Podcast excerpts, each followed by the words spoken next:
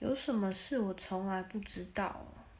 嗯，这好像也不算，就是完全不知道吧。就是我知道别人对我有这种想法的时候，我还蛮惊讶的。而且就是最近还蛮多人这样跟我讲，可能是我这一学期大学生活过得比较充实一点，就是交了比较多朋友。然后呢，他们就他们跟我说我。给人一种很霸气，然后可能是因为我脸长得比较凶，所以就是我也不知道，就是他们，而且每个人看到我都叫我大姐头，到底为什么？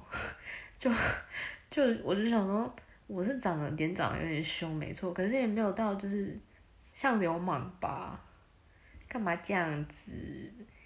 人家也是你知道，少女哎。